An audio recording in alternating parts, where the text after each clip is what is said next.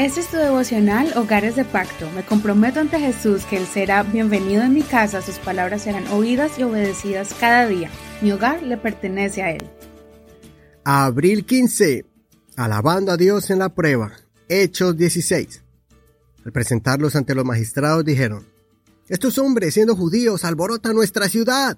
Predican costumbres que no nos es lícito recibir ni practicar, pues somos romanos. Entonces el pueblo se levantó a una contra ellos, y los magistrados les despojaron de sus ropas con violencia y mandaron azotarles con varas. Después de golpearles con muchos azotes, los echaron en la cárcel y ordenaron al carcelero que los guardara con mucha seguridad. Cuando éste recibió semejante orden, los metió en el calabozo de más adentro y sujetó sus pies en el cepo. Como a la medianoche, Pablo y Silas estaban orando y cantando himnos a Dios, y los presos les escuchaban.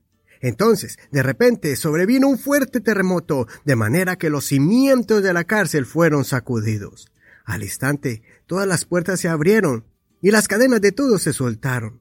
Cuando el carcelero despertó y vio abiertas las puertas de la cárcel, sacó su espada y estaba a punto de matarse, porque pensaba que los presos se habían escapado.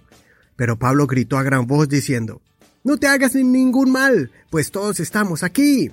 Entonces él pidió luz y se lanzó adentro, y se postró temblando ante Pablo y Silas. Sacándolos afuera les dijo, Señores, ¿qué debo hacer para ser salvo?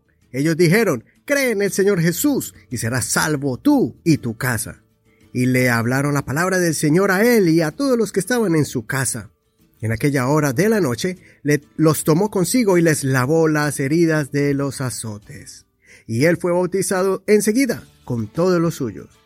Les hizo entrar en su casa, les puso la mesa y se regocijó de que con toda su casa había creído en Dios.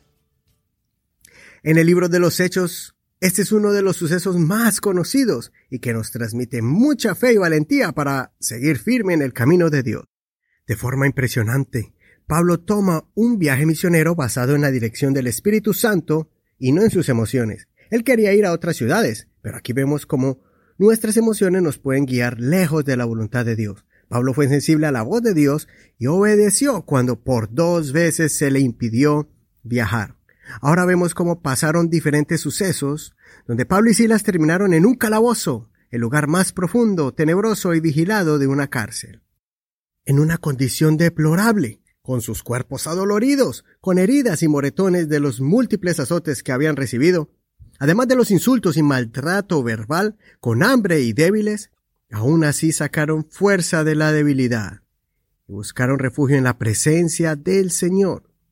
En oración recibieron consolación divina, consuelo en la tribulación, y esa oración se convirtió en palabras de agradecimiento, alabanza y adoración al Señor. De seguro fueron transportados a esa dimensión gloriosa que uno experimenta cuando entra en ese ambiente espiritual cuando uno dispone su mente y corazón en adoración, la gloria de Dios desciende sobre el adorador y lo sobrenatural ocurre. En este caso, la tierra tembló, las ataduras de pies y cadenas de las manos cayeron. Las paredes de la cárcel cayeron y las puertas de hierro se abrieron. Al final se cumplió la visión que Pablo había visto.